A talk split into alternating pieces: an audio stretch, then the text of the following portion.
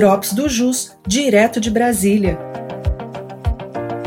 Um boletim semanal com as principais notícias dos poderes executivo, judiciário e legislativo. Olá, eu sou Vitor Hugo, advogado da Unidade de Brasília, e neste episódio vou compartilhar com vocês as principais informações da última semana.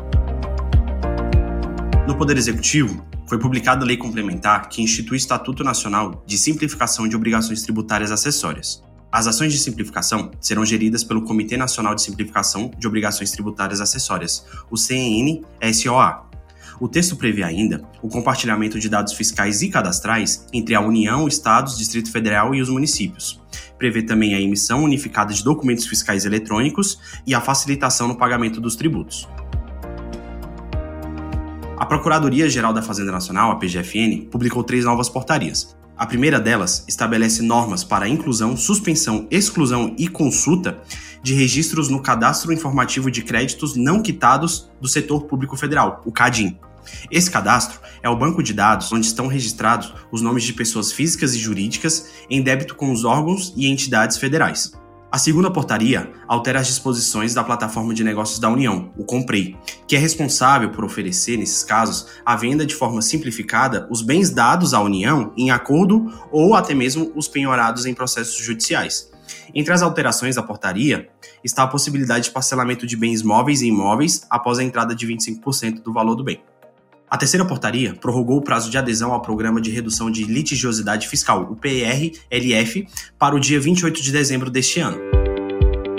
No Poder Judiciário, plenário virtual do STF iniciou a análise da repercussão geral do RE, que discute a possibilidade de manutenção dos créditos de ICMS relativos a operações internas anteriores à operação interestadual com combustíveis derivados de petróleo imune ao imposto devido ao estado de origem.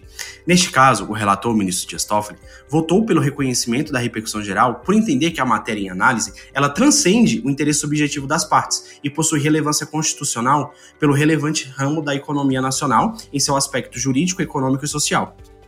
Por hora, os ministros debaterão apenas o reconhecimento da repercussão geral, sendo a matéria do recurso analisada em momento posterior. O advogado Cristiano Zanin tomou posse como ministro do STF nesta quinta-feira, dia 3 do 8. O ministro integrará a primeira turma da corte e seu acervo já conta com mais de 500 casos, segundo os dados do STF. Ainda no judiciário, o STJ retomou o julgamento do RESP que discute a aplicação da taxa Selic a dívidas cíveis.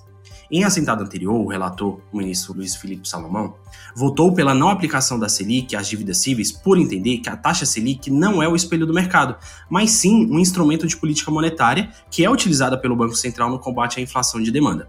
Ou seja, ela não é útil para corrigir débitos de natureza civil e nem reflete a correção monetária. O ministro concluiu em seu voto que, ao chancelar a aplicação da Selic, a Corte Especial estaria afirmando que dever em juízo é algo vantajoso. Por fim, entende que nas situações em que os juros de mora e a correção monetária não fluem simultaneamente, revela-se correta a aplicação do parágrafo 1 do artigo 61 do CTN, o qual dispõe que os juros de mora serão calculados à taxa de 1% ao mês, sem prejuízo da correção monetária do período correspondente pelos índices oficiais aplicáveis em cada caso. Por outro lado, abriu divergência o ministro Raul Araújo, que entende, pela aplicação da taxa Selic, tendo em vista que o artigo 406 do Código Civil será supletiva, ou seja, só incidirá se as partes não convencionarem uma taxa. Então, para o ministro, na omissão das partes envolvidas, os juros moratórios serão fixados segundo a taxa que estiver em vigor para a mora do pagamento dos impostos devidos à Fazenda Nacional, a qual, em razão de disposição constitucional, é justamente a taxa Selic. O ministro foi acompanhado, nesse caso, pelo ministro João Otávio de Noronha. A Corte Especial retomou o julgamento desse caso em questão nesta terça-feira, com o voto vista do então relator, ministro Luiz Felipe Salomão, que ratificou seu posicionamento e fez a proposição inédita de tese, que dispõe o seguinte: os juros de mora, se não forem convencionados ou forem sem taxas estipuladas, ou quando provierem de determinação da lei, no caso do Código Civil, as dívidas cíveis serão atualizadas com juros de mora de 1% ao mês, na forma simples, nos termos do disposto do CTN e a utilização de índice de correção monetária, que, em regra, consta da tabela do tribunal local. O relator desse processo foi acompanhado pelo ministro Humberto Martins e estão aguardando os demais ministros. No Poder Legislativo, o Senado Federal noticiou o início da tramitação oficial da reforma tributária após a análise pela Câmara dos Deputados. O presidente da casa, o senador Rodrigo Pacheco, declarou que a previsão de promulgação é para novembro deste ano, com algumas mudanças. O presidente explicou que a PEC será analisada e votada na Comissão de Constituição e Justiça, a CCJ da Casa, mas discutida também na Comissão de Assuntos Econômicos.